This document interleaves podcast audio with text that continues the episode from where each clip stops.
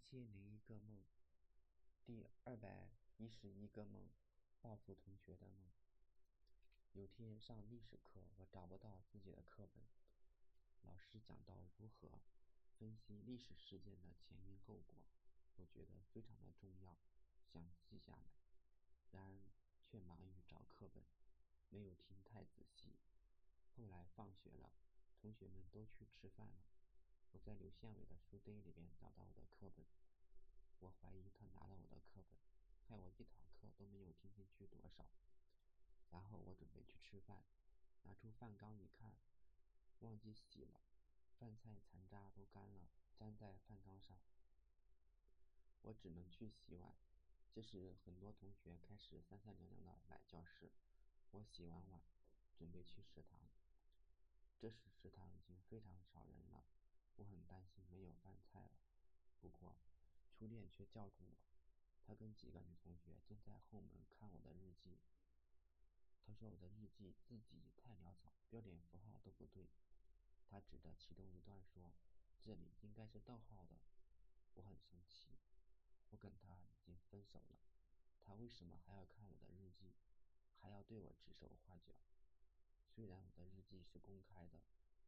于是我对他说：“爱看不看。”然后转头走了。第二天上早自习，我们都睡在教室里。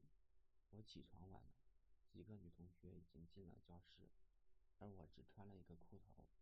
打头的同学还要往里走，初恋叫住他，他说：“你看，那谁谁没穿衣服。”女同学们连忙出了门。这时有个男同学使坏，他把我的衬衣拿走。塞进伞袋里，然后把伞挂在靠墙窗的墙上。我想这些男同学还真是喜欢恶作剧。我穿上裤子，收拾好被褥，去墙边拿衬衣。男同学未作阻止。然后我先把伞掏出来，再掏，却是别人的衣服。难道这男同学还会变戏法？我明明看到他拿到我的衬衣塞进去。我再掏。才是我的衬衣。很多同学都进了教室，然而灯却不亮。我们注意到黑板上有一个开关箱，里面很多开关，看起来像是跳闸了。他们都说可能有个开关跳闸了，其实我也看不清。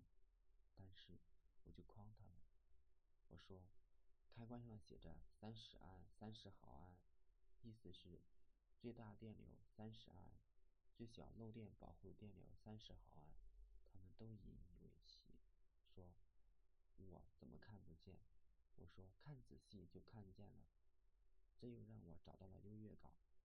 虽然我也没有看见，但是骗了他们，他们也不知道，有一种奸计得逞的感觉。